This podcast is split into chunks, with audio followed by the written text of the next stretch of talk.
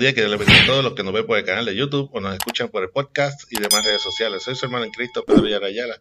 Sirve Dios por su gracia y pertenezco a la Iglesia Pentecostal Aposento de Restauración Santidad y Amor Inc., que dirige pastorea a nuestra amada pastora Maribel Núñez Molina. Nuestra iglesia ubica en la calle Flamboyán 194, Pueblo Indio, en Canadá, Puerto Rico, y este es el ministerio que da por nombre de la Escuela para el Cielo. Estaremos utilizando la aplicación porque pueden conseguir libre de costo tanto en la plataforma Android como en App Store. El versículo del día se encuentra en Mateo 6.19. Mateo 6.19. Esta es la versión Reina Valera 1960 y dice así. La palabra de Dios se lee en nombre del Padre, del Hijo y del Espíritu Santo. Amén. No hagáis tesoros en la tierra, donde la polilla y el orín corrompen, y donde ladrones minan y hurtan.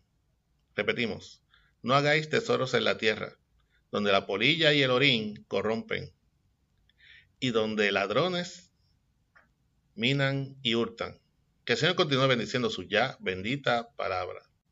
Tesoros en el cielo. Es Jesús, el Hijo de Dios, quien nos dice las cosas que verdaderamente tienen valor. A diferencia del hombre y la mujer, que solo aprecian las cosas materiales, objetos que en aras de buscar la admiración del mundo igualmente material, los siervos de Dios tenemos que sembrar, cultivar, para cosechar un corazón de agrado y conforme a los ojos de Dios.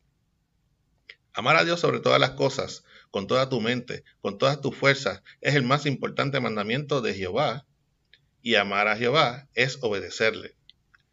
Es imposible decir que amamos a Dios cuando no estamos dispuestos a obedecer sus mandamientos, a cumplir sus órdenes. Posterior a ese mandamiento, le sigue, amarás a tu prójimo como a ti mismo. El ser compasivo, empático y hasta ser misericordioso con aquel que te considera su enemigo, que te hace la guerra en abierta demostración de que está siendo instrumento manipulativo del enemigo, es muestra del amor que has dejado que Dios cultive en ti. El apóstol Pablo en su carta a Gálatas capítulo 5 nos dice que el vivir en el Espíritu, demostrando sus frutos en nosotros, son parte de las riquezas que identifican un corazón agradable a Dios, pues se ha sacrificado su, ha sacrificado su carnalidad para ser apto ante la presencia de Jehová.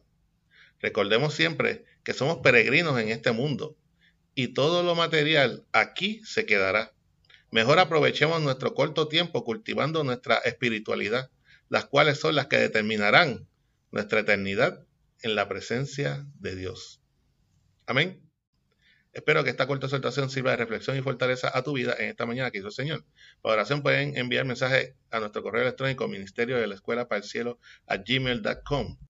También nos puedes conseguir en YouTube, escuchando por el podcast. Recuerda darnos like y share para apoyar este ministerio. Si no lo has hecho aún, suscríbete a este canal, donde lunes a viernes daremos lo que por gracia hemos recibido. Este fue su hermano en Cristo, Pedro Ayala Ayala, siervo de Dios por su gracia, y nos veremos en la próxima ocasión aquí, si Cristo no nos ha venido a buscar como iglesia aún. Nuestras oraciones y nuestras alabanzas al Creador lleguen de la escuela para el cielo. Que el Señor te bendiga.